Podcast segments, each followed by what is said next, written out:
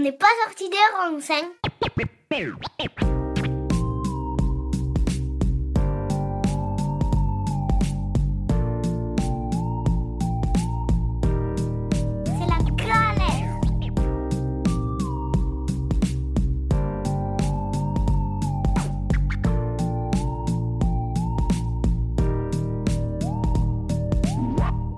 Salut à tous Comme vous avez pu l'entendre, il y a le nouveau générique d'OPSR. hein. Je remercie Pablo pour les travaux.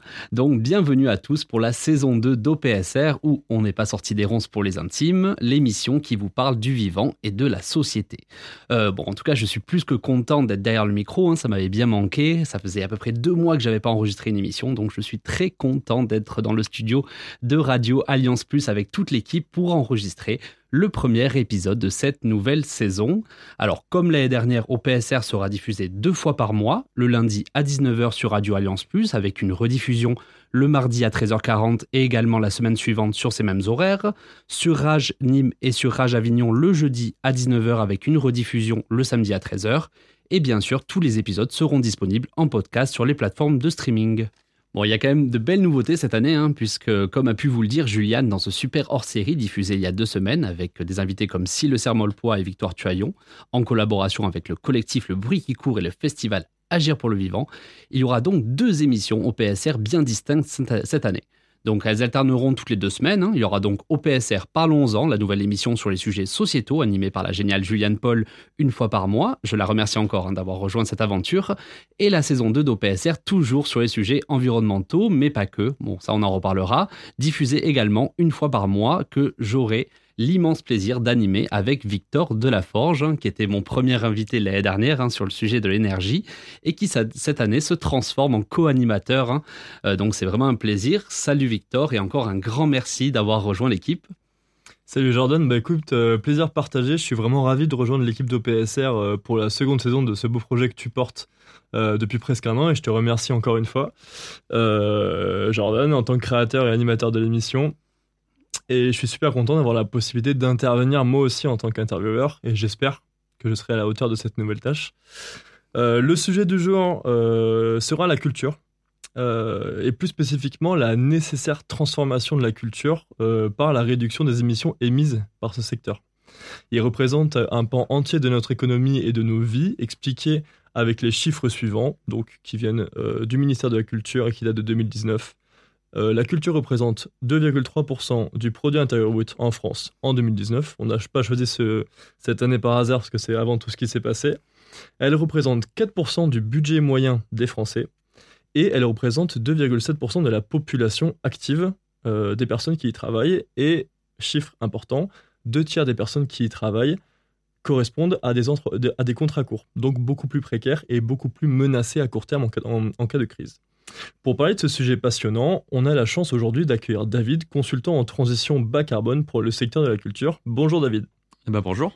C'est un plaisir de t'avoir comme premier invité de la saison 2 et pour respecter les coutumes d'OPSR, je vais commencer par les trois questions classiques de présentation. Qui es-tu? Que fais-tu? Et pourquoi le fais-tu? Alors qui je suis Euh, Je suis euh, David. Euh, je travaille dans les questions de transition écologique du secteur culturel. Je viens du secteur culturel. J'avais travaillé pendant 10 ans euh, développement de projets de coopération euh, avec une grosse couleur spectacle vivant, euh, donc théâtre, danse, cirque, art de la rue, tout ça. Et puis il y a quelques années, bah, ça répond du coup à la question pourquoi je fais, ce que je fais. Il y a quelques années, à force de subir et de vivre les chocs liés aux problèmes climatiques et environnementaux, je me suis rendu compte qu'il y avait une dissonance entre mon activité professionnelle et, euh, ce que j'entendais, euh, ce que je vivais euh, par ailleurs. Donc j'ai eu envie d'articuler les deux et je me suis formé sur les questions environnementales, notamment sur les questions énergie-climat, mais pas que, pour essayer de voir ce qu'il y avait à travailler au sein du secteur culturel plus particulièrement.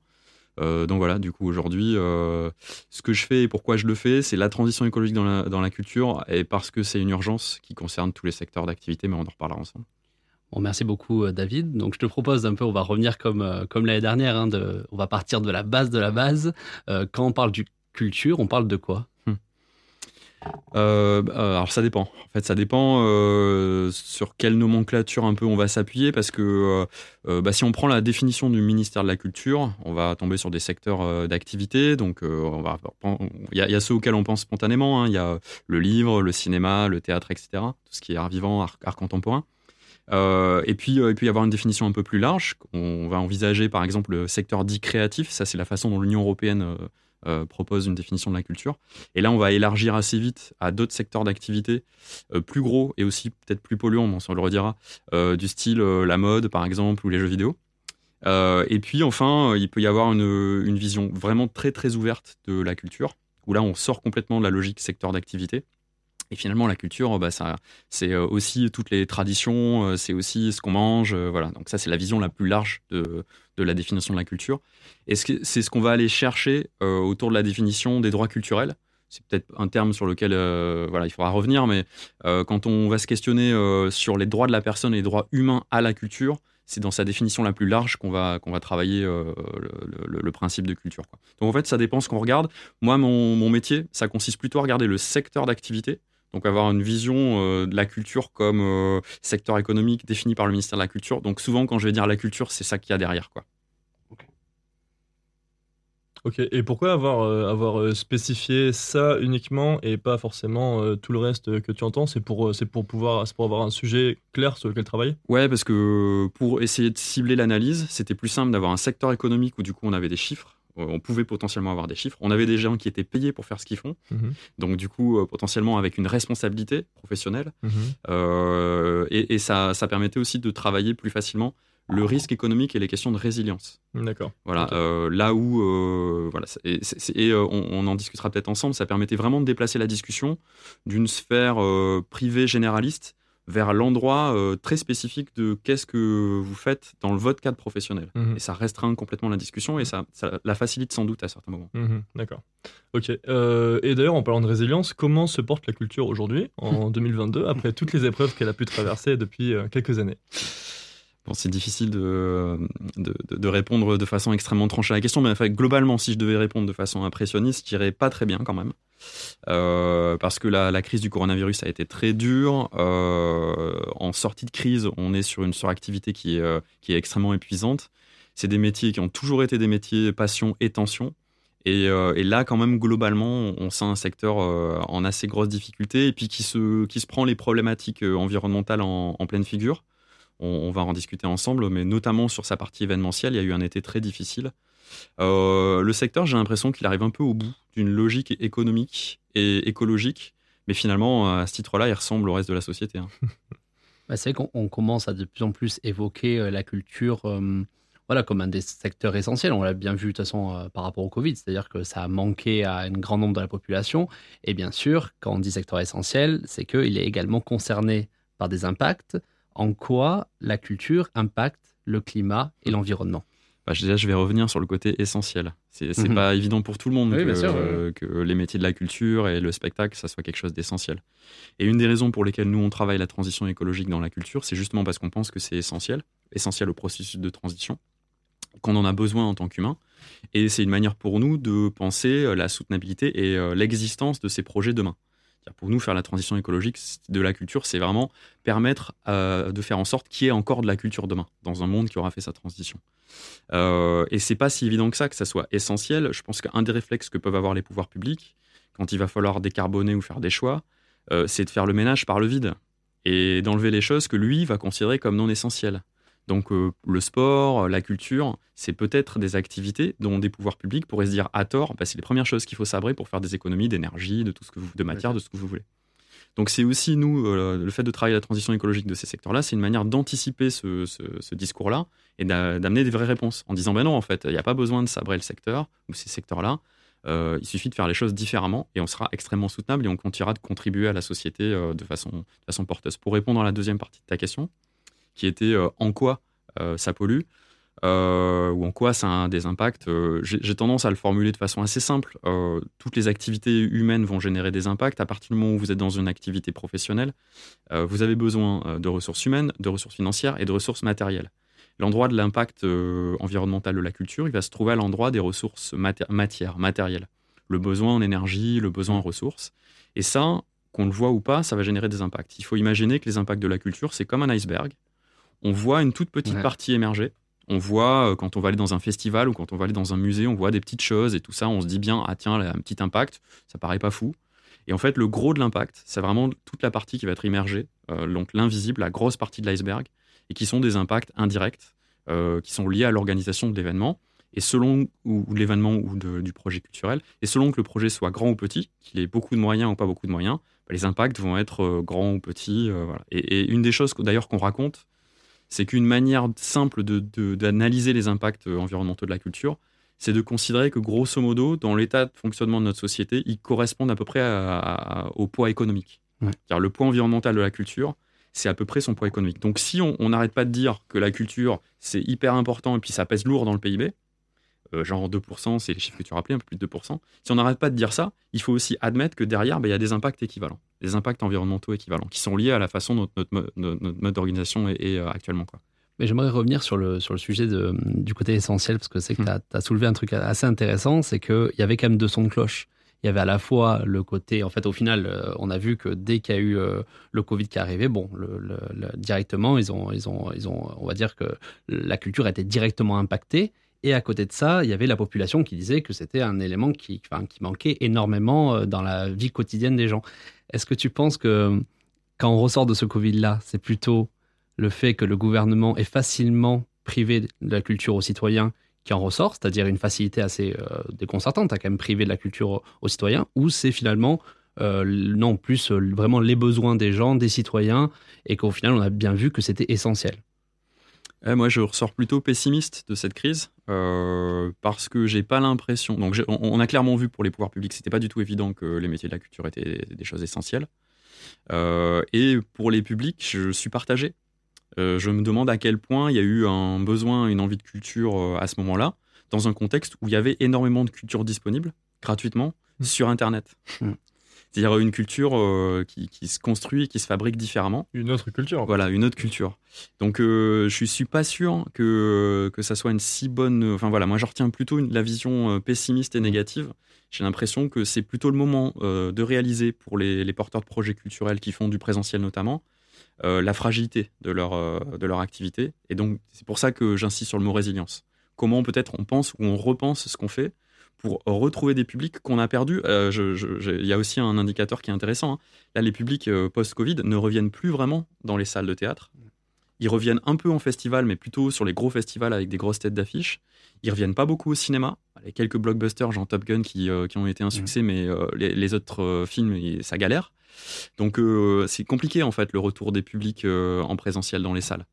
Euh, donc pour moi, c'est plutôt un sujet d'inquiétude euh, post-Covid qui a autour du, caractère euh, essentiel de la culture, y compris pour les publics. De Et- voilà. Et est-ce qu'on peut pas dire que c'est un petit peu générationnel ce que tu dis, c'est-à-dire que les publics de théâtre ou, ou de cinéma étaient peut-être un public un peu plus âgé, qui de fait a peut-être un peu plus peur, un peu plus peur d'être dans des espaces confinés, avec à contrario une, une génération, une génération plus euh, moins moins âgée qui a beaucoup plus. euh, Je sais pas si c'est la peur. hein. Je pense qu'il y a toute une génération qui a juste découvert Netflix et, et à quel point c'était confortable euh, aussi de faire autre chose, qui avait des habitudes en fait. Mm. Et ça a été une rupture dans l'habitude de- d'aller au théâtre, de, de faire toutes ces choses-là.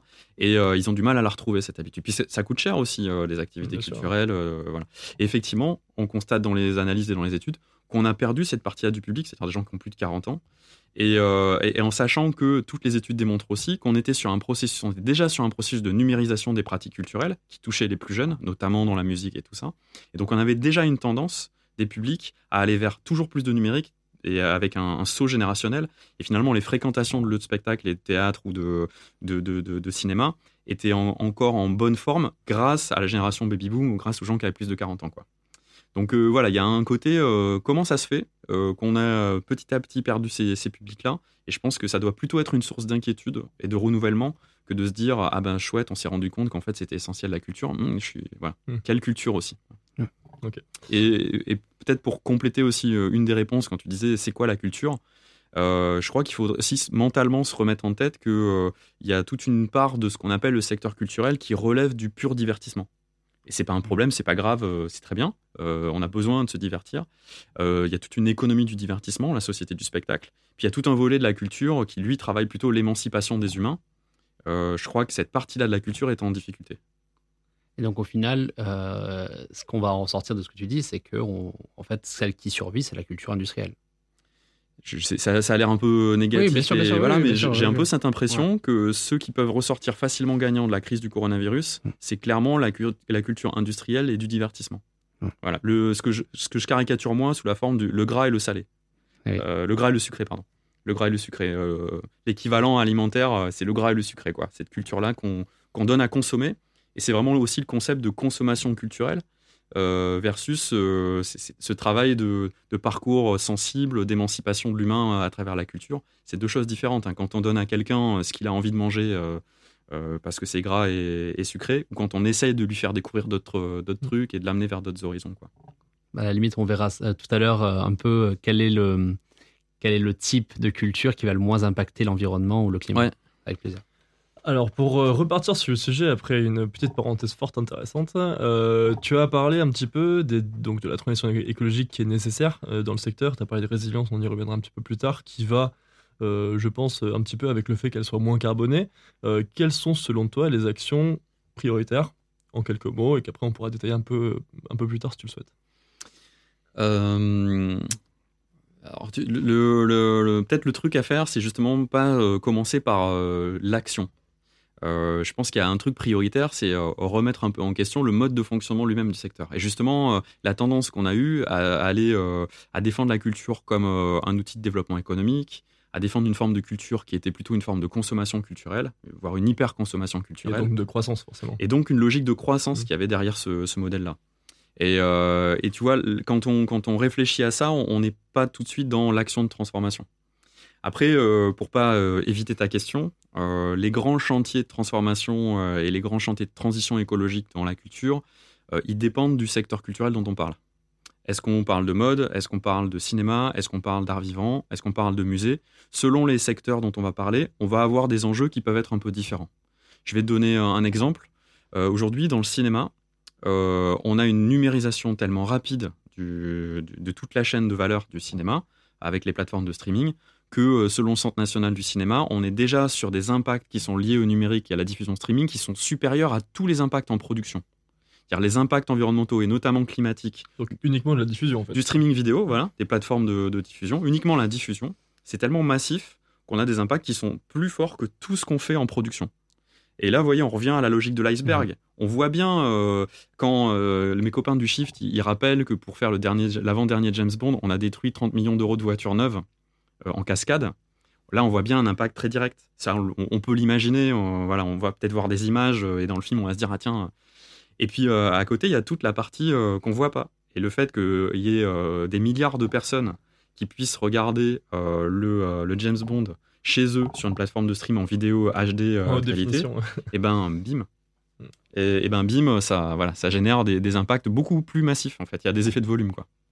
Oui, et en plus, euh, quand on parle par exemple le, le- le côté James Bond, c'est qu'on se retrouve avec, euh, par exemple, tous les gens, par exemple, qui vont, euh, toute la promotion de tous les acteurs qui vont se déplacer, déplacer en jet, comme on en parle souvent des jets privés, Ouais. ils vont se déplacer un peu partout dans le monde pour réaliser leur promotion. Tout ça, je pense que dans, dans le bilan carbone visible, c'est pas quelque chose qu'on va aller voir en priorité, quoi, alors que ça ça va être majeur. Quoi. Oui, oui, hein, ça, ça va être, ça va être significatif. Encore une fois, ça va dépendre des projets, mais sur les très très gros projets, tu vas avoir en fait des gros impacts partout, puisque la production du film, ça va être souvent sur plusieurs sites. Donc euh, tu vas plusieurs sites à l'étranger, donc tu vas déplacer des grosses équipes de tournage sur, sur différents sites. Tu as toute la partie de promo. Euh, donc en fait, toute la partie production du film va avoir, euh, va avoir des gros impacts. Et puis euh, en, deuxième, en deuxième effet qui se coule, on va dire, bah, tu as toute la partie diffusion, dont on disait streaming, qui rajoute de l'effet. Et puis au-delà de ça, il y a tout le questionnement autour de l'imaginaire que ça véhicule. Je, suis allé voir le dernier Top Gun, le fameux, avec, avec ma nièce, parce qu'elle avait envie d'aller le voir. Et puis elle connaissait pas le premier. Puis moi j'avais kiffé le premier, parce que c'était ma génération. Et en fait, je, voilà, je voyais Tom Cruise sur sa moto en train d'essayer d'aller plus vite que son avion. Et là, je voyais bien que ça me faisait kiffer à regarder euh, et que ça posait problème en termes d'imaginaire. Parce qu'on était en train de donner envie ou de générer en tout cas un, un désir autour d'un imaginaire qui était complètement insoutenable. Voilà, donc euh, le film Top Gun, il caractérise euh, à peu près tout. Et puis si tu regardes la partie promo, donc on a un imaginaire insoutenable, on a une manière de produire insoutenable, on a une manière de faire la promo insoutenable, puisque Ouais. quand il est invité à Cannes, on invite la patrouille de France hein, pour faire le... même voilà. hallucinant quand ça. Et, et puis euh, la diffusion streaming, c'est des tels volumes de diffusion que c'est pas très soutenable non plus. Donc en fait, à toutes les échelles, on est sur du, du plus plus plus en termes d'impact. Donc, par exemple, si euh, tu parlais d'imaginaire, je, ressors là d'un festival qui s'appelait Agir pour le vivant, où en gros il y avait le collectif Le Bruit qui court, qui est un collectif théâtral euh, en fait d'activistes et d'artistes, qui en fait eux leur but c'est vraiment ça, c'est- c'est-à-dire vraiment changer euh, l'imaginaire par rapport à l'art. Et euh, j'ai parlé de ça avec euh, certains d'entre eux, où on expliquait que en fait, en fait, en gros, le but c'est d'essayer de rendre des choses non, carbonées, décarbonées, sexy en fait. Bah, Il y a de ça, ouais. Ouais, ouais, c'est là où la culture peut avoir un, un rôle vraiment différent de tous les autres secteurs qui doivent faire leur transition écologique. C'est qu'on est à l'endroit euh, de la fabrication des imaginaires, et donc on peut effectivement essayer de, de déplacer et, et, euh, de réorienter euh, ce qui fait, kiffer les gens, pardon, je le dis un peu trivialement, mais euh, et, et par petites touches en fait. Euh, et, et je pense que là-dessus, y compris le secteur du divertissement a son rôle à jouer. Je, je rigolais souvent de, de- je- c'est un exemple que je prends souvent, mais dans la série euh, sur euh, les hôpitaux là, je, je- je perds tout le temps le nom de cette série, mais il y a une grosse série américaine sur les hôpitaux. Urgence, Non, c'est pas Urgence, c'est l'autre, mais enfin c'est pas Grey's grave. Anatomy. Grey's Anatomy. Euh, ouais, c'est ça, Grey's Anatomy. Dans Grey's Anatomy, il y a des scènes où on voit les, les docteurs à Seattle qui vont au travail en covoiturage. Je suis sûr qu'il n'y a aucun médecin de Seattle qui va au travail en covoiturage en vrai, quoi, dans la vraie vie. Mais dans la Mhm. série, euh, voilà, c'est euh, c'est une manière de véhiculer un imaginaire autour d'une pratique de mobilité durable, hyper intéressante hein, quand on analyse les enjeux de transition, dans une série américaine euh, très grand public. où On se dit, ah bah tiens, en fait, ces gens-là, qui sont des modèles que j'admire, que j'adore, ils font du covoiturage, donc moi aussi je peux le faire. Le- ça, ça- ça- c'est- l'opposé de, Oui. l'imaginaire. Je vais, je vais prendre ma moto pour aller plus vite que l'avion euh, dont je parlais tout à l'heure. Bah, c'est que j'ai cité récemment par exemple Stranger Things où tu vois tous les petits qui se déplacent à vélo. Il y a le côté vraiment où tu te dis oh c'est énorme. En fait tu vois tes personnages voilà les personnages principaux c'est des des gamins à vélo. Je pense que ça c'est bon c'est pas grand chose mais je pense que c'est déjà bien en termes de en termes d'imaginaire par rapport à, à ce qu'on a pu voir euh, plus jeune quoi. Ouais, euh, là-dessus, euh, il me semble que c'est le côté clin d'œil aux années 80, au côté Goonies et tout Oui, ça oui. prend le dessus euh, Oui, par clairement. rapport à- Ah non mais c'est sûr. On que se dit, presque, peut-être même moi, tu vois, j'aurais tendance à me dire, ah ouais, mais ils faisaient avant parce que c'était les années 80 Ouais. et du coup ils avaient pas de téléphone, ils avaient, ils avaient des vélos quoi. Mais mais mais cette, en tout cas c'est cette logique là. C'est comment dans les dans, dans tout ce qu'on peut proposer comme comme objet ou projet culturel, Ouais. on vient travailler des imaginaires de, de, de maintenant ou de l'après. Et à quel point on, on vient proposer des imaginaires soutenables et comme tu le disais, on les rend sexy. Euh, et on a plein d'imaginaires à transformer. Sur la mobilité, je viens d'en parler. Sur ce qu'on mange, on a énormément d'imaginaires Ouais. à transformer. Et si on, on- on fait, euh, si on regarde ce que véhiculent nos films, euh, bah, pour l'instant, on n'y est pas. Et on voit bien que sur d'autres sujets, le racisme, l'égalité femmes-hommes, euh, on a fait avancer le, le cinéma, les images, la publicité, on a fait avancer tout ça pour qu'ils arrêtent de véhiculer des stéréotypes, qu'ils en véhiculent moins, Mm. qu'ils les transforment. On a le même exercice à faire sur les enjeux de transition écologique. Donc avant même de parler des actions Ouais. que doit mener le secteur euh, pour sa propre transformation, il faut parler de, de- des imaginaires que véhicule le secteur. Donc alors ce serait plutôt une formation dédiée des personnes qui sont en charge de la création du contenu. alors. En tout cas, euh, je sais pas si le mot formation est, est bienvenu parce que euh, on parle quand même d'artistes euh, qu'il faut pas justement formater, Mhm. euh, qu'il faut laisser pouvoir aller bousculer des cadres, des codes, etc. Mais ces artistes-là, euh, ceux qui écrivent les scénarios, il faut aller les challenger sur pourquoi ils écrivent ces choses-là et, et à quel point ce qu'ils écrivent est soutenable. Je suis pas sûr que ça passe par de la formation. Je pense que ça passe plutôt par de la discussion, de l'échange de pair à pair, euh, la rencontre entre artistes établis et jeunes artistes qui viennent bousculer les codes. Je pense que c'est plus la, la bonne entrée, pas une logique formation classique, mais plutôt une logique euh, masterclass, tu vois. Euh, voilà. Et, et masterclass d'écriture pour, pour venir bousculer les artistes à l'endroit de l'écriture. Mhm. Parce que que tu écrives une publicité ou un livre, c'est pareil. Si tu choisis que ta publicité, elle est liée aux Maldives parce que c'est sexy, ça va avoir évidemment un impact sur ton, sur ton processus de production. Et tu peux imaginer, ou si ta série, tu choisis qu'elle se passe à New York plutôt que dans la Creuse, euh, ça, ça- ça véhicule Ouais. quelque Oui, chose sur ton, sur, sur ton imaginaire. Donc c'est comment rendre la Creuse sexy, Ouais. et pas trop non plus, pour pas que... Ouais, pour pas que ça- exactement. Voilà, donc c'est- hyper intéressant. Et, et c'est c'est- pour moi, c'est l'enjeu qu'il y a à, travers, à travailler cette question de la transition écologique dans le secteur culturel, parce que c'est vraiment le seul secteur qui travaille aussi frontalement euh, ce qui se passe dans nos têtes et ce qu'on a comme imaginaire dans nos têtes. Quoi. J'ai une petite question avant la, pause musique. Hein. Tu as à peu près une minute pour répondre, je sais que ça va être technique, mais euh, est-ce qu'il y a actuellement des, outils ou des dispositifs qui sont mis en place euh, pour cette transition écologique? C'est-à-dire quelques exemples étatiques ou non étatiques? Ouais, ça dépend des secteurs. On parlait de cinéma, euh, bah, par exemple, le CNC a mis en place un plan action qui va consister à imposer à tous euh, les producteurs de films de faire un bilan carbone, d'avoir une vision de quelles sont leurs émissions de gaz à effet de serre, pour à terme avoir une stratégie de, de, réduction et pourquoi pas des éco-conditions. Et on voit les mêmes choses au niveau des festivals de musique, a la charte développement durable des festivals. Enfin, ça commence à se multiplier. Et là, pour le coup, ça, c'est un effet directement positif de la crise du coronavirus. C'est-à-dire, avant la crise du coronavirus, on était un peu endormi sur ces questions. La crise du coronavirus a vraiment enclenché euh, une dynamique de, de, de, politique publique et de, de, la société civile autour de ces enjeux de transition environnementale au sens large, parce qu'il y a le climat, mais il n'y a pas que le climat.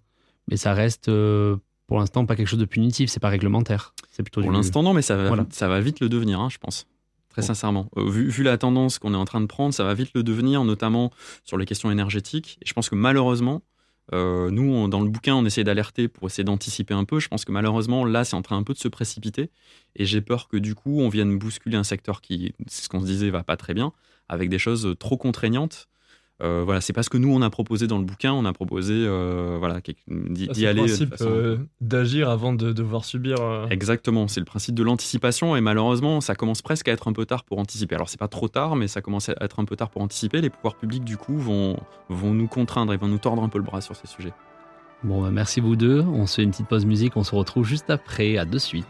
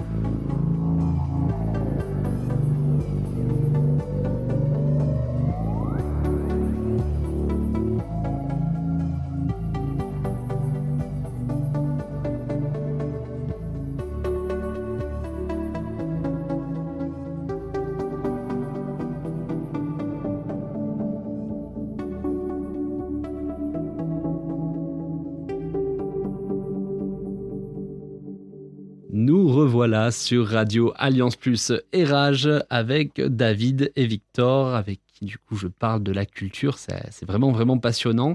Euh, je pense qu'on va un petit peu revenir sur l'actualité, euh, si tu veux bien, David, mm -hmm. parce que je trouvais ça intéressant ce qu'on dit depuis tout à l'heure, parce qu'on parle de, de, choses concrètes et je vais quand même continuer. Euh, quand on voit cet été, bon, tu l'as dit, hein, on a eu un post-Covid assez, euh, assez, assez emballant, hein, parce que tout le monde a sauté sur les festivals, sur les gros événements, en tout cas, tu as raison, que ce soit Top Gun au cinéma, que ce soit euh, les grands festivals comme Olivier Charru, comme le Hellfest. Et je voulais te parler un peu des cas comme ça. Par exemple, le Hellfest cet été, non, c'est avant l'été, c'est au mois de juin. Ouais, c'est ça. Enfin, il y avait, c'était sur deux week-ends cette année. Ah, il y avait, sur, ouais, ouais, il y avait juin et il y avait début juillet. Ok. Et, euh, et par exemple, on voit quand même que, par exemple, j'avais entendu parler de la construction d'un gigantesque parking, des choses comme ça. Bon, on voit quand même que là, la transition écologique, elle n'existe pas. Ouais, euh, bah, en fait, c'est comme toujours, euh, la prise de conscience, elle n'est pas chez tout le monde, pas au même moment. Et là, clairement, on parle d'un festival qui n'a pas du tout euh, intégré les enjeux de transition écologique. C'est pas du tout dans son ADN. Sur une esthétique en plus qui est euh, presque un peu en fin de vie, donc euh, c'est limite euh, nos futurs. euh, on se pose pas vraiment la question de ce qui, ce qui va se passer après. Euh, et le Hellfest, c'est une caricature parce que on était là sur la- l'année post-Covid sur 420 000 spectateurs accueillis. Donc ça veut dire 420 000 spectateurs euh, qui se déplacent pour venir sur le site du festival. D'ailleurs, ça se voyait puisque le festival, euh, le directeur du festival se vantait d'avoir construit un parking plus grand que celui de. Disneyland euh, pour euh, accueillir tous ces spectateurs venant en voiture. Et ça n'a pas suffi. hein. Il y avait euh, malgré tout des voitures de partout. Euh, ils ont arraché 37 hectares de vignes de mémoire pour pouvoir crois construire ce, ce parking. Euh, ils ont consommé, pareil, le, le- le directeur s'en vantait, 300 000 litres de fuel pour faire tourner les groupes électrogènes euh, qui alimentaient les scènes. Euh, donc c'est énorme, 300 000 litres de fuel. Et, et puis, en- ils étaient en pleine canicule sur leur premier week-end. Et ils ont, euh, ils, ils ont fait ce qu'on appelle, nous, dans le jargon, de la maladaptation. C'est-à-dire, ils ont installé des brumisateurs partout, des brumisateurs géants. Et ils ont arrosé les publics pour que les gens survivent, alors qu'on était déjà en alerte rouge sécheresse pour manque d'eau euh, dans les pays de la Loire. Euh, donc c'était déjà normalement un moment où on aurait dû faire très attention à la ressource en eau et voilà, c'était pas du tout du tout le cas. Donc c'est la caricature du monde d'avant, De tout ce qu'il fallait pas faire. sauf que tout le monde est content. Mm. Euh, le directeur du festival est ravi, il y a eu les guns et tout, c'était génial. Euh, le- il y a eu, enfin, c'était plein. Euh, Ouais. Les euh, financeurs sont contents parce que du coup, euh, ça a ramené du monde. Les commerçants ont fait un business euh, du tonnerre. En fait, dans le contexte, tout le monde est content. Et nous, on vient faire les grincheux en disant, en fait, vous êtes content, mais c'est vraiment la cigale et la fourmi. Vous vous n'êtes pas du tout en train de vous préparer sur ce qui est en train de venir, euh, et votre modèle n'est pas soutenable. Donc, si vous interrogez pas euh, votre modèle, il y aura plus de festival à Clisson dans 10 ans. Si vous restez sur un modèle équivalent, ça n'existera plus, votre festival. Donc nous, ce qu'on essaie d'amener, c'est d'expliquer pourquoi ça, ça ne pourra pas exister dans des conditions et dans ces conditions-là, et qu'est-ce qu'ils pourraient faire pour que le festival existe toujours, s'ils ont toujours envie de faire des festivals, festival de métal à Clisson dans 10 ou 15 ans, quoi. Et donc toi, encore des groupes. Et donc toi, ça veut dire que ton rôle, ton métier, c'est d'accompagner les organisateurs de ce type d'événement pour euh, réfléchir à ce type de transition? Oui, c'est ça. Euh, c'est vraiment essayer de les sensibiliser, leur faire comprendre qu'à la fois euh, c'est bon pour la planète de faire la transition écologique, mais surtout, surtout, C'est bon pour eux c'est bon pour eux. C'est-à-dire qu'au lieu d'être sur un modèle économique qui est un modèle à court terme, on se fait plaisir à court terme, mais qui aura disparu dans 5 à 10 ans, euh, on est en train de transformer le modèle pour encore exister dans 5, 10, 15 ans avec une énergie plus rare, plus rare avec moins d'eau disponible, avec des artistes qui se déplaceront différemment, avec des publics qui se déplaceront différemment, avec euh, voilà, tout, tout, tout ce, qui, qui peut permettre de à la fois réduire les impacts et rendre un événement plus, plus résilient et permettre, lui permettre d'exister. Dans un contexte où tu le disais, il y a eu euh, un- une bonne fréquentation de certains festivals, il y en a beaucoup qui ont pris des gros bouillons. hein. Mm. La Luna Festival, ils ont pris un, un gros bouillon, hein, donc c'est en Ardèche. Euh, ils vont sans doute couler. Euh, Musilac, euh, pareil, euh, ils ont pris un bouillon, ils vont sans doute couler. On est aussi euh, probablement dans un moment de, puisque là on parle des festivals de musique, de fin de vie. euh, on arrive au bout d'un modèle économique pour les gros festivals. Et qu'est-ce qui fait aussi que ce modèle économique des gros festivals va être mis en difficulté?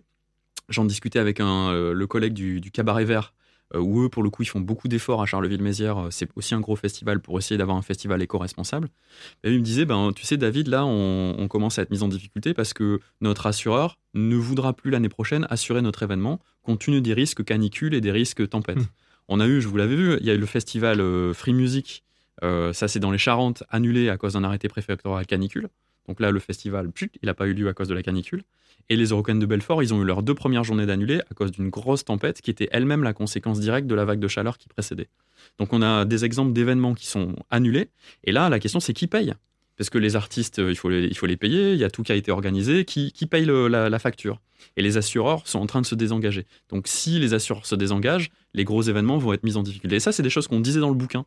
Euh, par exemple. Mais bon, voilà, il y, a il y a ceux qui ont voulu nous écouter et puis euh, ceux qui euh, nous écoutent une fois que le- la situation est, est là. Quoi. Mais ce qui est fou, c'est que tu n'es pas la première personne à me dire ça. Euh, on va presque se, dire que en fait, c'est les, assureurs qui ont notre vie entre les mains. Parce que, et en fait, ça se joue aussi sur tout ce qui concerne l'immobilier, Ouais. où on voit de plus en plus qu'en fait, la transition écologique, c'est pas que nécessaire d'un point de vue environnemental, tout ça, c'est aussi nécessaire d'un point de vue financier pour de nombreux. Et du Mm. coup, c'est vrai que la- les assureurs, on n'y pensait pas du tout. Quoi. En fait, on, avait, on, on a cru, euh, je pense que c'est une illusion qu'on avait, hein, on a cru qu'on on avait encore 20 ou 30 ans avant de voir arriver les problèmes. Et là, on voit arriver les problèmes. Et ces problèmes, ça, on le savait, ils génèrent des coûts très importants. Donc la question, c'est vraiment qui paye la facture. Et euh, le secteur culturel ne fait pas exception. Il y a des coûts nouveaux qui vont apparaître euh, à cause du fait qu'on n'a pas fait notre transition écologique assez, vite, assez fort. Et c'est comment on gère ces coûts nouveaux, comment on les amortit. Euh, l'eau, c'est un magnifique service écosystémique que nous rendait la planète. Et du coup, on avait de l'eau gratuitement. Quand on n'a plus d'eau gratuitement, on est obligé de mettre de l'eau dans des camions citernes et de les trimballer jusque dans des villages. Et ça, c'est plus du tout gratuit. Euh, donc quand on est un festival et euh, notamment dans les festivals du sud où on a euh, voilà on va devoir gérer de l'eau rare et de la canicule, c'est comment on fait. Et si on, pense qu'on va pouvoir mettre des brumisateurs partout et arroser les publics, on n'a pas compris dans quel contexte on va être dans 5-10 ans et quelle va être l'acceptabilité sociale de, de ça. Mm. Parce que ce qui est nouveau aussi, c'est qu'on commence à avoir du coup de moins en moins d'acceptabilité sociale de ces pratiques qui sont aberrantes du point de vue environnemental. Euh, le fait que euh, je pense qu'il euh, y, avait déjà des gens qui critiquaient les gros festivals il y a 5 ou 10 ans. Aujourd'hui, le fait qu'on puisse en faire une tribune dans Le Monde, qui est sortie 10 jours après le Hellfest, c'est nouveau.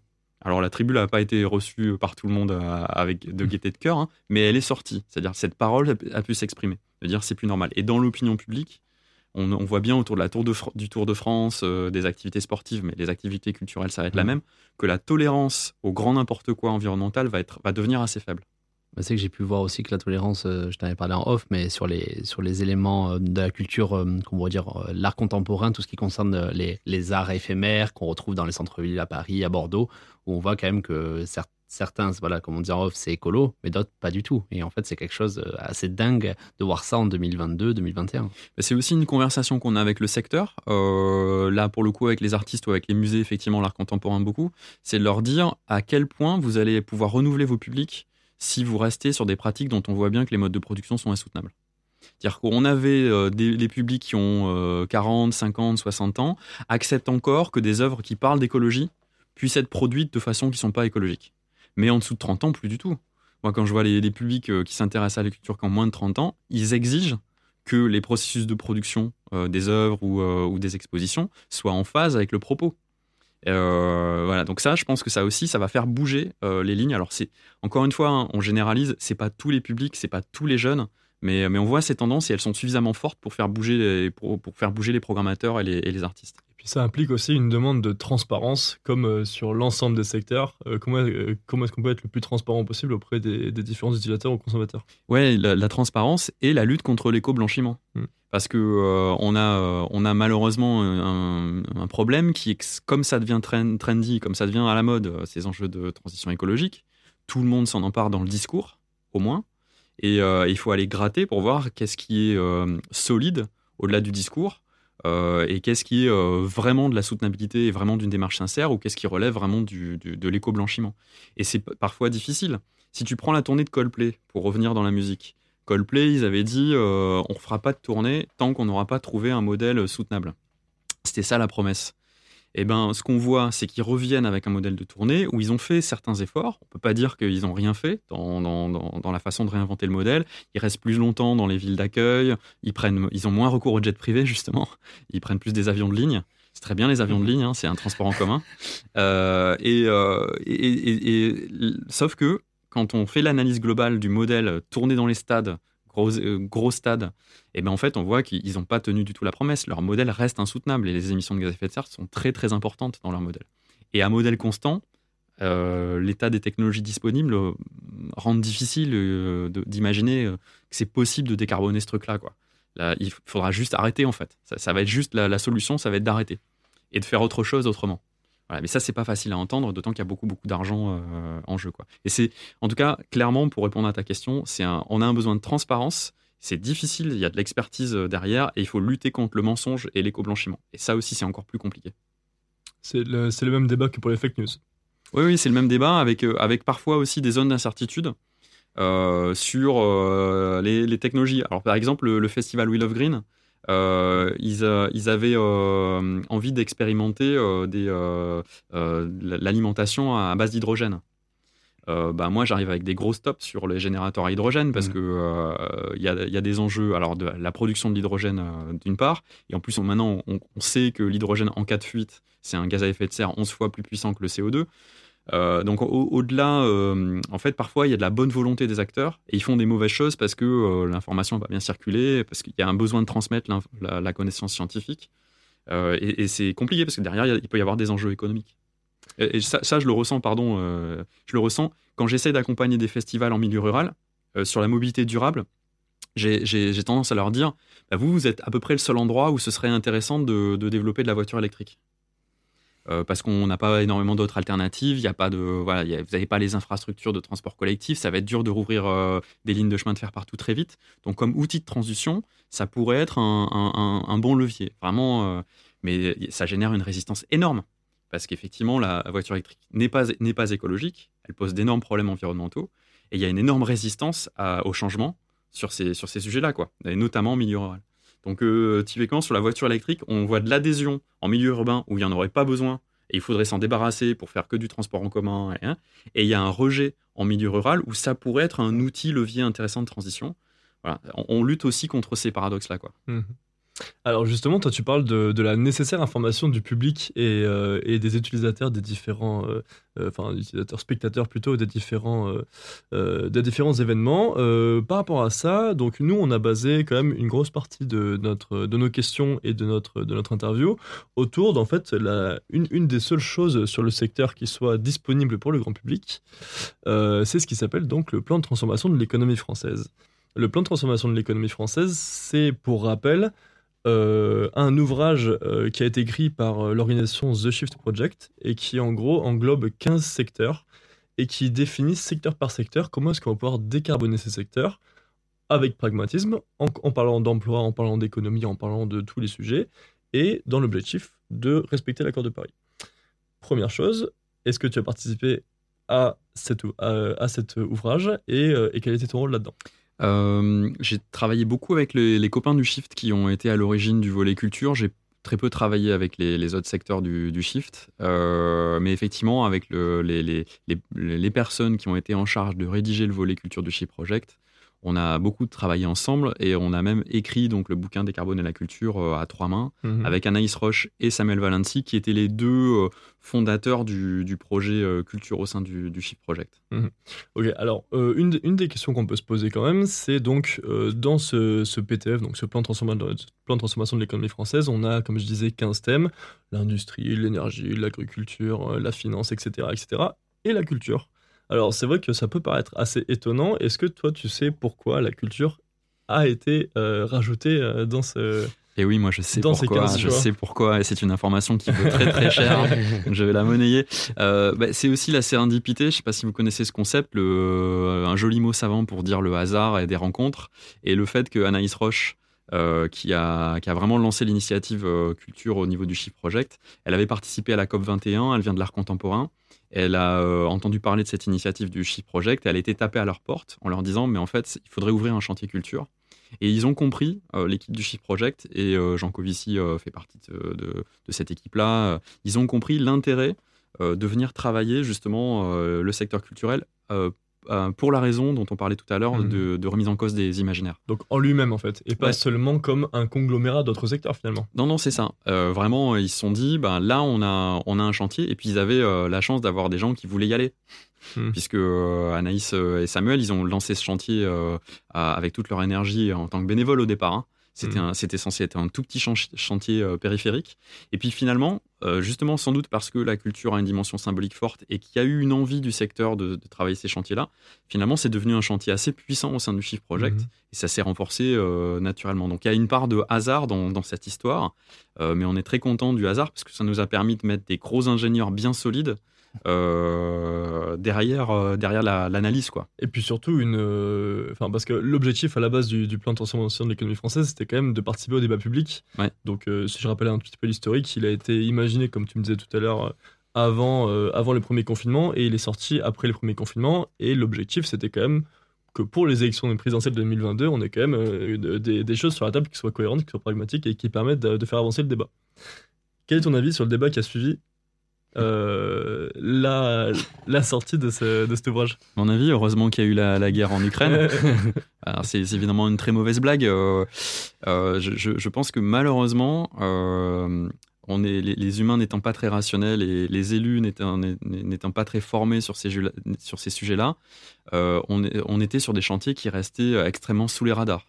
Donc, euh, donc même si quand même il y avait un travail d'influence qui était fait auprès des élus, s'il n'y avait pas eu la crise du coronavirus puis la guerre en Ukraine, je pense que ces, ces chantiers-là auraient eu du mal à avancer. Mais il se trouve que ces deux crises-là, coup sur coup, sont venus remettre en cause de façon extrêmement violente le modèle d'organisation dominant dans lequel on était et venir nous rappeler qu'on avait un gros problème sur lequel on n'avait pas bien travaillé, qui était le changement climatique, et qu'il fallait s'y mettre, parce qu'on avait pris beaucoup, beaucoup de retard.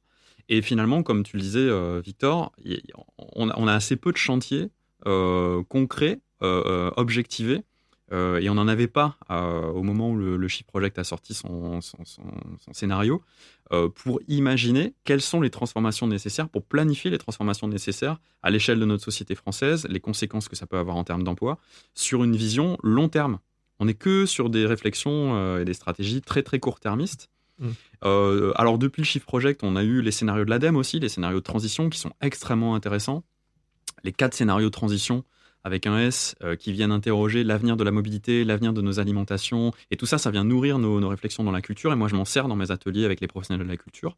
Donc voilà, ça, on commence enfin à avoir un travail, un chantier d'ouvert sur des scénarios de transformation. Concrètement, comment on s'y prend pour tout changer euh, et pour pouvoir suivre la trajectoire accord de Paris, c'est un gros défi quand même. Hein, donc euh, ça explique aussi l'ampleur du chantier. Après, ce qui est, ce qui on va dire, intéressant euh, et peut-être un peu, un peu frustrant, c'est que en fait, ce sont des personnes du public, on va dire, enfin du, de, la, du peuple entre guillemets, qui se sont penchés sur le sujet et qui ont travaillé d'arrache-pied sur, sur ce sujet-là, alors que ça aurait dû euh, être en fait bah, tout simplement les ministères euh, qui auraient dû prévoir et prendre en compte un petit peu bah, tout ce qui peut se passer dans le futur sur les différents secteurs sur lesquels ils travaillent. Bah, c'est là où on peut voir aussi la, force d'une démocratie qui fonctionnerait bien ou mieux. Euh, c'est la, puissance que peut avoir une société civile qui s'empare de sujets avec du coup une expertise qui est très différente parce que malgré tout aujourd'hui quand on est un élu, on a plein de choses à gérer et justement on a beaucoup de choses à gérer aussi à court terme. Euh, là, on, avait finalement, avec le, PTEF et, ce chantier sur, euh, sur les différents secteurs d'activité, dont la culture, des gens dont c'était le métier. -dire les gens qui ont travaillé sur la transformation du transport, euh, leur métier, c'était le transport. Hmm. Nous qui avons travaillé sur la transformation du secteur culturel, notre métier, c'était la culture. Donc on avait envie que la culture existe dans, dans 10, 20, 30 dans ans. Dans le monde d'après. Voilà, dans le monde d'après. Donc en fait, on avait un intérêt à, objectiver ces questions et, on, connaissait très bien notre, notre objet de travail. Quoi. Hmm. Donc la confrontation en fait entre ces deux objectifs-là, personne n'avait pris le temps vraiment de la faire. Les pouvoirs publics avaient euh, euh, mis en place un peu les grandes masses. On a une stratégie nationale bas carbone depuis des plombes hein, euh, et l'État français suit bon an mal an des très faibles trajectoires de réduction d'émissions mais, euh, mais on, c'était pas du tout sectorisé. Et puis alors la culture, c'était pas du tout un sujet. Mm. Quand mes copains du Chip Project sont allés voir euh, les, les, personnes qui s'occupaient de ça au ministère de la Culture, la première réponse, c'était il y a deux ans, c'était c'est pas un sujet pour la culture. Deux ans après, euh, ça a tellement processé, ça a tellement évolué dans les discussions sectorielles que c'est devenu un sujet pour les syndicats, c'est devenu un sujet pour le ministère, c'est devenu un sujet pour l'ensemble du secteur professionnel qui a compris les risques qui étaient associés à ça. Donc voilà, le, ce qu'a réussi le shift, c'est au bon moment, parce que je pense que voilà, le, contexte a joué. Au bon moment, ils ont posé la bonne conversation. Et, mmh. euh, comme ils étaient les seuls, euh, ben et puis ils ont fait un travail quand même hyper, hyper concret avec des vraies solutions sur la table. En gros, c'est euh, euh, tu es président demain, voilà ce que tu as à faire, tu peux le faire demain. Quoi. Oui, oui, alors après, ça ne veut pas dire qu'il ne faut pas challenger le, boulot qu'ils ont fait, parce que c'était une photographie dans un contexte avec, comme tu disais, peut-être pas tout, non plus complètement toutes les parties prenantes, mais, mais c'est une super base de travail. Quoi. Après, il faut mm. continuer à la challenger, voir les, les, endroits où ça coince. Typiquement, dans le, dans le rapport euh, culture, je pense qu'un an après sa sortie, on aurait des choses à faire bouger. Mm. Euh, les analyses sur le fret euh, des œuvres, par exemple, on pourrait les corriger avec des, nouveaux, des nouvelles études qu'on a eues. On a, le, le, Shift a, fait son travail avec des données qui restaient encore parcellaires. Et justement, un, des, une des dans la culture, et une des grosses remontées du Shift Project, c'était de dire on a besoin d'études. Et ça, ils ont servi aussi énormément à ça, mmh. c'est-à-dire que grâce au Shift, on a eu énormément d'études qui se sont lancées et on commence à avoir une vision un peu affinée des problématiques. Alors c'est rigolo parce que tout à l'heure tu parlais du, donc du, de la réaction du ministère de la Culture au moment où, vous êtes arrivé. J'ai pas dit le ministère de la Culture, j'ai dit des personnes qui travaillaient au sein du ministère de la Culture. Pardon, bah, j'ai pas dit ministre. euh, parce qu'en fait, les ministres, je pense que c'était, ça n'existait même pas ce sujet-là pour Roselyne. Euh, parce que c'est vrai qu'en fait, justement dans, dans ce rapport-là, vous parlez de la forme d'aveuglement du secteur, euh, qui en fait de la société. Hein. Euh, bah, en tout cas, euh, de ce secteur-là, en tout cas, c'est ce qui est précisé, mais euh, en fait, qui se sent pas forcément responsable parce que, euh, parce que plutôt dans une démarche créatrice et une démarche artistique. Est-ce que aussi ce rapport-là, c'est une manière de responsabiliser ce secteur entier, quoi? Oui, j'ai- faire prendre conscience. En fait, j'ai précisé la société parce que finalement, le secteur culturel, et c'est pareil, on le disait aussi dans le bouquin, n'est pas différent des autres secteurs d'activité. Et ils croyaient, comme plein d'autres secteurs d'activité, que la transition écologique, ça consistait à changer de système énergétique. Point. Mm. Et de mettre des panneaux solaires et des éoliennes.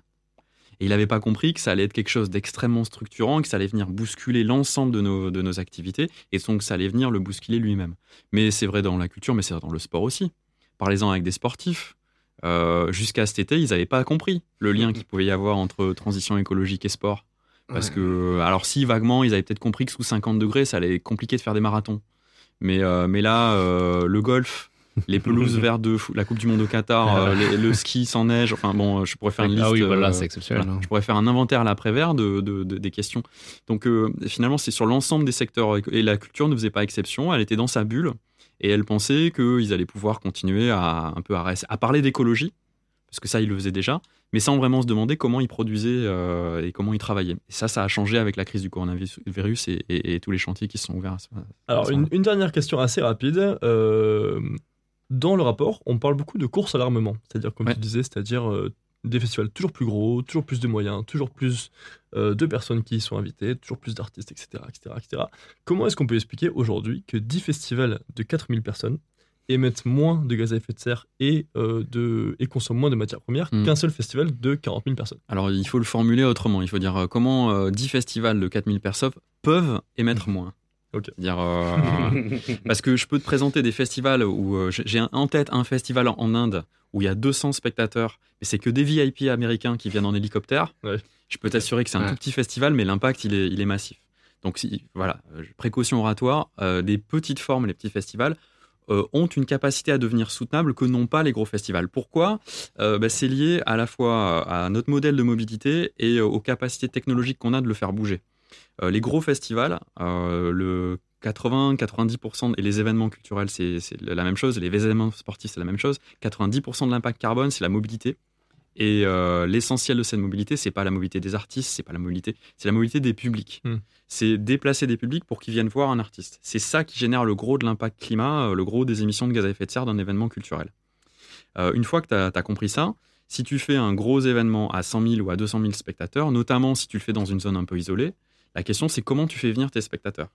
Et si tu les fais venir en voiture ou en avion, euh, bah là c'est la cata euh, du, du point de vue émissions de gaz à effet de serre. Euh, donc c'est pas du tout soutenable et tu vas avoir un, un gros volume d'émissions. Donc qu'est-ce que change la proximité? La proximité, elle permet de faire venir des gens de pas loin, des publics de pas loin. Hmm. Et du coup, en organisant 10 événements avec une petite jauge, tu vas avoir plein d'événements où les gens viennent de pas loin, versus un événement euh, majeur où les gens viennent tous de très loin. Et, euh, et vraiment, euh, ça, ça fait le lien avec la capacité technologique qu'on a de, de décarboner en mobilité. On n'a pas vraiment de technologie miracle sur la décarbonation de la mobilité. On sait que le train est un bon levier et on sait que voilà, tout ce qui est rail est un bon levier, mais on n'a pas, euh, on n'a pas de solution miracle. Euh, la solution, la bonne solution, c'est euh, la ville du quart d'heure, la proximité et tout ce travail sur un, sur, sur euh, en fait, on fait le, on fait baisser la quantité d'énergie et donc la quantité d'énergie fossile dont on a besoin pour faire venir nos publics. Et ça, la proximité, c'est la meilleure des, des réponses. Je sais pas si j'étais très clair dans ma réponse, mais, mais c'est pour ça que des, une multiplication de petits événements peut être euh, plus soutenable. Mais j'insiste sur le peu. hein, c'est pas. Bon, C'est très clair. bah, du coup, 30 secondes avant de faire une petite pause musique, en fait, euh, si on doit répondre à comment décarboner la culture, ça passe par en fait euh, réduire, donc c'était en fait en quelque sorte une décroissance et localiser. Ouais, euh, moi je suis toujours un peu gêné par le, par le terme de décroissance dans la culture, Oui, parce que j'ai j'ai envie qu'on continue justement à défendre un secteur qui peut être fragilisé. Mais oui, un des leviers euh, techniques, c'est en fait d'imaginer que plutôt que de faire circuler beaucoup de public partout sur la planète pour aller voir des œuvres, on fait circuler quelques œuvres et quelques artistes, et les publics ne bougent pratiquement plus. En fait, on amène la culture aux gens, et en amenant la culture aux gens, on réduit tous les impacts en mobilité des spectateurs qui sont le gros du problème. Donc finalement, retrouver les logiques de maillage de, culturel de nos territoires, la culture présente sur nos territoires, euh, bah, ça serait une des manières euh, pour la culture présentielle, hein, parce que là on n'a pas parlé du, du distanciel, mais pour la culture présentielle, ça serait une des manières de la rendre soutenable.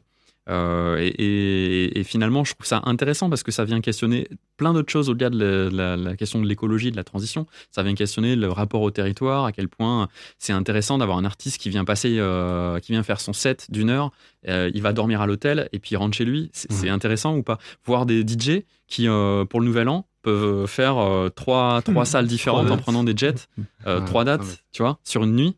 Euh, comment tu rencontres ton public? Fait, tu viens. Voilà, c'est- qu'est-ce que ça provoque euh, Est-ce que c'est ça qu'on cherche dans, quand, on, quand on organise un événement culturel ou un spectacle Ou est-ce qu'on cherche aussi d'autres choses? Euh, Moi, je défends plutôt une vision de la culture où on continue à faire circuler des artistes. On continue, par exemple, à faire venir des artistes euh, de loin, africains, Amérique latine, mais quand ils viennent, ils viennent, quoi. Mm. Ils viennent pas pour une, une date et dormir Non, à l'hôtel. Ouais. Euh, on en profite, on les rencontre, ils viennent rencontrer les, les populations. Mm. Et ça, c'est quelque chose qui me semble pouvoir devenir soutenable parce qu'on arrivait à le faire au 19e siècle euh, et au siècle précédent sans, sans dépenser trop d'énergie fossile. Euh, On, on faisait des tournées américaines, on avait des artistes qui bou- bougeaient dans toute l'Europe, on arrivait à le faire. Donc euh, je pense qu'on peut retrouver ces, ces manières de faire là sans, sans- pas sans difficulté, mais, mais que c'est possible. Quoi. Donc on va dire plutôt que parler de décroissance, parler de ralentissement. Ouais, moi je préfère le terme de ralentissement. Ouais. C'est clair. Après, euh, on va pas se mentir, il y a des endroits où, euh, où ralentir, ça, ça va vouloir dire faire moins, donc décroître. Mais, euh, mais oui, oui, moi je crois en tout cas à l'idée du maillage. Ça c'est euh, c'est pour moi un terme, un terme clé. C'est comment on remet de la culture partout, en proximité. Et, euh, et on arrête de se dire que ben, ça va être cool d'aller voir un festival à 3000 km de, de chez soi. Ou on, arrête de se dire que le bon modèle, c'est le Ziget Festival, où on fait venir des milliers de spectateurs de toute l'Europe sur un seul gros événement. Et on se dit, ah bah, plutôt, il vaut, mieux que tous ces gens aillent voir ces artistes pas loin de chez eux. Quoi. Merci beaucoup vous deux. On fait une seconde pause musique et on se retrouve juste après pour conclure ensemble. À de suite.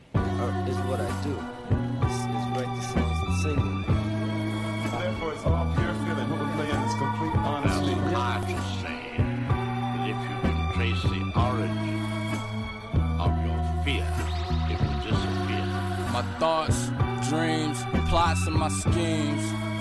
What's on my mind when I toss in my sleep. My heart like my pen when I jot and it bleed. My cart full of sin when I shop it's a spree. I got some new leaves. I'm like, what's the word with you, sir? You just moss on a tree. I'm not concerned with you. I lead a curve when I'm crossing the street. I'm watching out for the mark of the beast, the badge on the policeman, black carpenter pants, a half ounce in them, another half ounce in my fleece. And on the count of this, go ahead and count me out of this. I'm out with the breeze. I'm dodging county, it's a thousand degrees. It's back alley shit, my nigga. Look, my eyes wide open, I'm sleepy, I'm on the highway. Paul Giamatti, a nigga was sitting sideways, a bubble in a scully when traveling through the tri-state. And trouble play the gun here, clapping and make my mind race back and forth. I place forth, keep your torch, got your morsels on my plate, motherfucker. I wasn't born, mama snatched me off the motherfucking stork on a Friday. Say that shit to my face. If you listen, sometimes you can you can get a whole conversation through with maybe about two bars of a song. Sometimes. For me, knowledge is everything. If I learn something, that makes me, Still learning.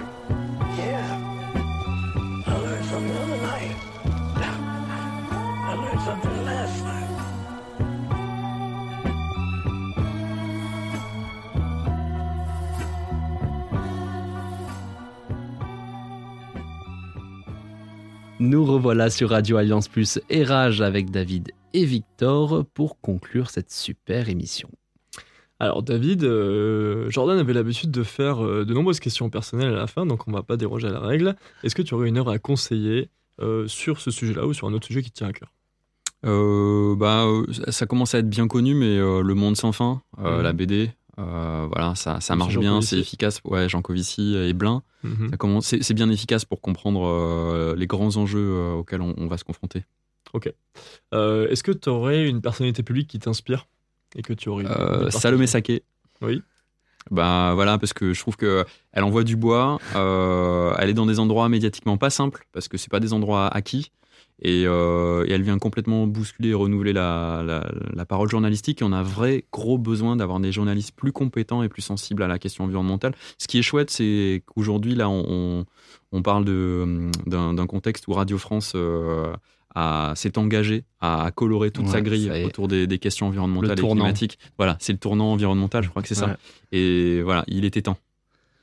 Pour Euh, préciser, ouais, pour ouais, vas-y, préciser- vas-y. juste pour préciser aux auditeurs, Salomé Sakes, c'est du coup une, une journaliste à Blast, qui est un média, donc vous pouvez le retrouver sur YouTube, et qui va faire sa rentrée avec euh, Radio France et euh, France Télévisions cette année. Alors, deux dernières questions. Euh, Qu'est-ce que notre gouvernement devrait faire en priorité, selon toi, à l'heure actuelle, avec les enjeux actuels? Euh, Bon plein, de choses. Euh, donc là, on va refaire une heure d'émission. Euh, bon, je suis pas sûr déjà que ce gouvernement-là fera, fera les choses qu'il faut parce que je pense qu'il a pas le bon logiciel pour le faire. Mais si, euh, si par miracle il comprenait euh, et ça, ça shiftait dans sa tête, je pense qu'il faut qu'il mette le paquet sur les enjeux de mobilité et, euh, et, et, et le modèle agricole et avec une, une vraie réflexion sur, sur ce qu'on met dans nos assiettes. Je, je mettrais ça comme, euh, comme gros gros enjeu. Donc c'est pas trop, c'est pas tant la culture, hein, mais c'est pour moi les deux gros sujets, c'est euh, la mobilité demain et ce qu'on met dans nos assiettes demain. Si on arrivait à ré- résoudre ça, déjà on aurait fait un gros chemin en termes de transition. Et selon toi, donc là, on a parlé du gouvernement, les actions prioritaires du gouvernement, et nous, en tant que citoyens, qu'est-ce qu'on doit faire? Euh, ben, j'aurais tendance à dire presque la même. hein. Euh, se questionner sur de la consommation Ouais, se questionner. euh, les, les, gros, les deux gros leviers dans les études euh, disent à peu près toute la même chose. Les, les- les gros leviers qu'on a en tant qu'individu dans nos changements de comportement, c'est ce qu'on mange, comment on se déplace, Ce et puis, où on, où- voilà, ce qu'on consomme et, et notre logement, est-ce qu'il est bien, est-ce qu'il est bien isolé, est-ce qu'il est, comment on le chauffe, quoi. C'est ça les gros gros leviers. Donc, mais moi, je trouve qu'il y a vraiment un vrai sujet, un beau sujet sur qu'est-ce qu'on mange. C'est un sujet compliqué et comment on en fait un sujet de joie euh, et pas d'engueulade pour transformer un peu euh, ce qu'on met dans nos assiettes, pas perdre nos traditions. Enfin, c'est un magnifique sujet de, discussion euh, démocratique. Et malheureusement, c'est pas du tout sous cet angle-là qu'on l'aborde. On l'aborde de façon complètement clivée, un peu débile, quoi. Bon, bah très bien. Bah écoute, merci beaucoup David. Je rappelle que tu as écrit un livre intitulé Décarboner la culture face au réchauffement climatique, les nouveaux défis pour la filière aux éditions PUG UGA. Est-ce que tu as d'autres projets en cours dont tu voudrais nous faire part? Euh, bah, oui, des projets, euh, il y en a beaucoup. Après, qui intéresse les auditeurs, euh, je sais pas. Euh, non, plutôt que de, de parler de mes, mes prochains projets, c'est si voilà, d'inviter les auditeurs qui bossent dans la culture à s'intéresser aux travaux du Shift Project, puisque ça c'est disponible complètement gratuitement en ligne, à aller commander à- en bibliothèque le bouquin qu'on a écrit pour pas en acheter 100 000 euh, et mutualiser et, euh, et aller le lire parce qu'on l'a écrit pour eux. Euh, et vraiment s'intéresser à cette question pour toujours mieux comprendre et, euh, et approfondir leurs connaissances. Le savoir, c'est du pouvoir. Et aujourd'hui, vraiment, on a besoin de bien comprendre ce qui est en train de se passer pour pas se faire avoir. Super, bah écoute, je te remercie beaucoup. Je vais laisser le mot de la fin à Jordan. Merci beaucoup Victor. Donc je vais conclure cette première émission donc avec déjà une nouveauté. hein. Si vous avez des questions euh, sur le sujet, sur les réseaux sociaux, n'hésitez pas à nous les poser. On prendra le temps d'y répondre. hein. C'est un peu le SAV euh, d'OPSR. Euh, OPSR cette année, euh, ça sera un média hein, parce qu'il y aura à la fois une présence radiophonique sur Radio Alliance Plus et Rage, également une présence en podcast sur les plateformes de streaming, pas mal de choses sur les réseaux sociaux, mais également OPSR en vadrouille puisque on va faire une série de documentaires vidéo que je vais réaliser avec ma grande amie Isa Suliman. Ça arrive dans quelques semaines sur YouTube. Pour conclure, vous pouvez retrouver cet épisode sur Radio Islands Plus et Rage ainsi que sur toutes les plateformes de streaming. N'oubliez pas que vous pouvez également suivre l'actualité de l'émission sur les réseaux sociaux, sur Facebook, Instagram, Twitter. J'essaye de communiquer le plus vite possible. Euh, et donc vous pouvez écouter, vous abonner, commenter et partager. Merci beaucoup David. Merci. Merci beaucoup Victor. Plaisir. Et à très vite sur Radio Alliance Plus et Rage. On n'est pas sorti des ronces, mais on peut toujours essayer. Allez, bye.